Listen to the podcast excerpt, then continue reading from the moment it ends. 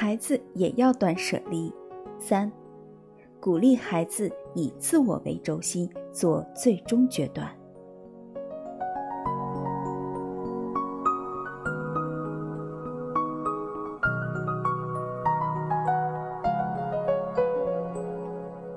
要在亲子之间实行以自我为轴心、反复思考、选择、决断的断舍离，应该怎么做呢？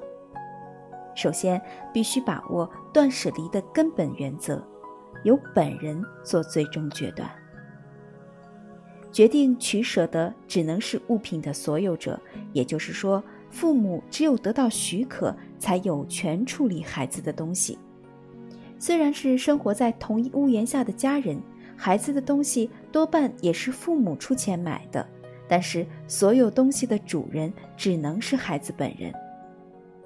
在父母看来，没有价值也不必要的东西，对于孩子来说，也许恰恰就是不可或缺的、极其珍贵的。在现实生活中，亲子间这样的理解偏差并不少见。判断一件物品是否有价值的原则之一，便是由物品的所有者自行决断。我可以理解父母想要帮助孩子的心情，但是无视孩子意志的帮忙，其本质上只是大人的自我满足罢了。为人父母，我们真正需要的反倒是袖手旁观的勇气。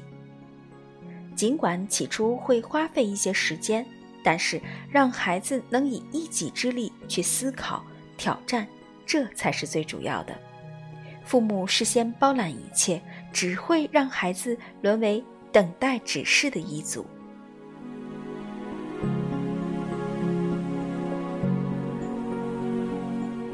今后的考试检验的是考生的思考能力，这也会为考生更好地适应未来的社会生活奠定基础。